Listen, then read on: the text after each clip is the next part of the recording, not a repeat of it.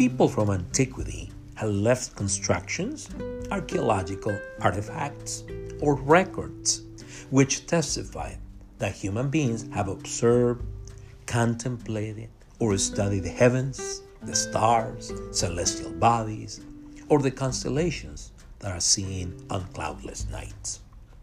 Their observations, contemplations, or study of the cosmos help them to set up calendars, navigate the seas, and work the land. But at the same time, it led many of them to view or consider them as gods.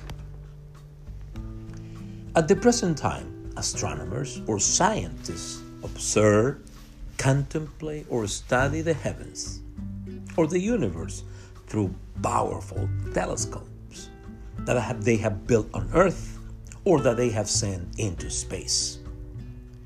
People who manage terrestrials or space telescopes have published images that show planets, stars, galaxies, or celestial bodies very distant from Earth that have amazed those who have studied, observed, or contemplated them. The temptation that people who observe the universe have at the present time is to attribute their existence to fate, chance, or luck, and not to God, the creator, maker, and sustainer of all things, including us human beings. In Exodus 21 through 4, God, the eternal God, the great I am, the one who is always present with his own, forbids the descendants of the 12 tribes of Israel through Moses to make images or replicas of the things they see or observe in the heavens to worship them, because he knew that they would be tempted to do so. This is the New King James Version of Exodus 21 through 4, which says, And God spoke all these words, saying, I am the Lord your God, who brought you out of the land of Egypt, out of the house of bondage. You shall have no other gods before me. You shall not make for yourself a carved image, any likeness of anything that is in heaven above, or that is in the earth below, that you that is in the water under the earth. Now, this is a New Living Translation from the same passage, Exodus 21 through 4. Then God gave the people all these instructions I am the Lord your God who rescued you from the land of Egypt, the place of your slavery. You must not have any other God but me. You must not make for yourself an idol of any kind or an image of anything in the heavens or on the earth or in the sea. As you and I examine the story where God, the eternal God, the great I am, the one who's always present with his own, forbids the descendants of the 12 tribes of Israel from making images of replicas of what they observe or see above in heaven, in the earth below, or beneath the water under the earth. You and I must remember that the purpose of the book of Exodus is to bear witness about how God manifested or revealed his power over the people in the land of Egypt to deliver the children of Israel from bondage.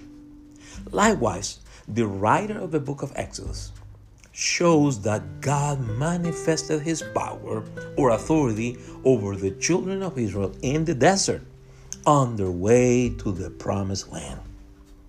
The writer also declares how God, the eternal God, the great I am, the one who is always present with his own, in partnership with people of faith like Moses, Aaron, Moses' parents, Miriam, Joshua, Caleb, Jethro, the midwives, or the elders of the children of Israel accomplish his purposes. In the first part of the book, the writer shows how God, with his wonders, confronts and defeats Pharaoh, his deities, and all his hosts to free the children of Israel from bondage and to take them to the promised land. God, with his wonders, defeats Pharaoh, defeats all his hosts, and show them that he was God. Now, in Exodus 21 through 4, like I said before, God, the eternal God, the great I am, the one who's always present with his own, forbids the descendants of the 12 tribes of Israel through Moses to make images or replicas of the things they would observe or see in the heavens above, in the earth beneath, or in the waters under the earth. God wanted them, with whom He had made a covenant, to worship, praise, or exalt Him for the sun, the moon, the stars, the constellations, or galaxies, because these manifest or reveal His might, power, wisdom, and creativity.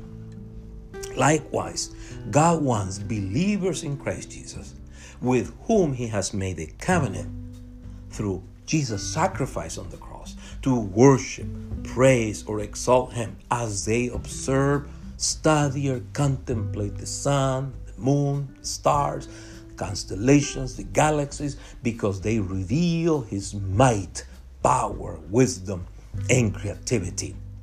In Psalm 8 1 through 3, the psalmist praises God, the eternal God, the great I am, the one who is always present with His own, for revealing both His greatness and purity through the large largeness of the heavens and through the innocence of children or infants.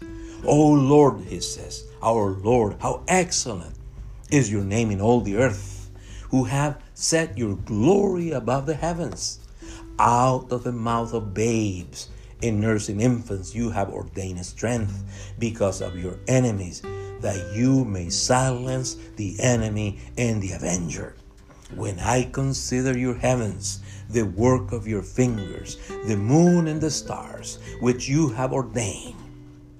Now, in Psalm 19 1 and 2, the psalmist recognizes or confesses that creations or the heavens reflect or display God's mark, footprint, work, or glory. They reflect or display, like I said before, his creativity, wisdom, power, and greatness. When he says, The heavens declare the glory of God, and the firmament shows his handiwork. Day unto day utters speech, and night unto night reveals knowledge.